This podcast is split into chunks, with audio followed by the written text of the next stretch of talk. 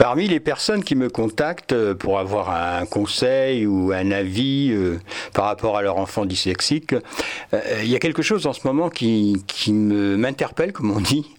C'est que très souvent les personnes se, sont satisfaites d'avoir obtenu pour leur enfant une sorte de classement comme handicapé, ce qui leur permet, et ça c'est une bonne chose, d'avoir un financement chez les orthophonistes, je crois, et pour avoir un ordinateur en classe, euh, des choses comme ça.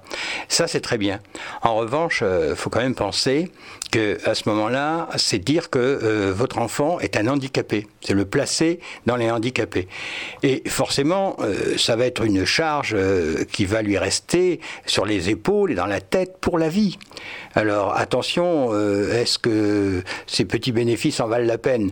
Parce que psychologiquement, il va être vraiment, vraiment là handicapé de, savoir qu'il est handicapé. Euh, alors qu'un dyslexique, ce n'est pas la dyslexie, ce n'est pas un handicap.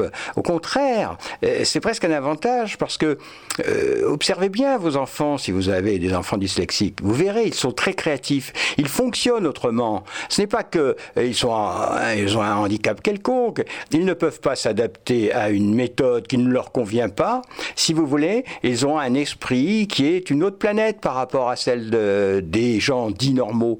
Mais ce ne sont pas des handicapés. Au contraire, euh, c'est presque un avantage, et c'est souvent un avantage. Donc, euh, euh, je suis un peu hum, réfractaire à cette idée d'obtenir un classement comme handicapé, bénéficiant de certains droits. attention.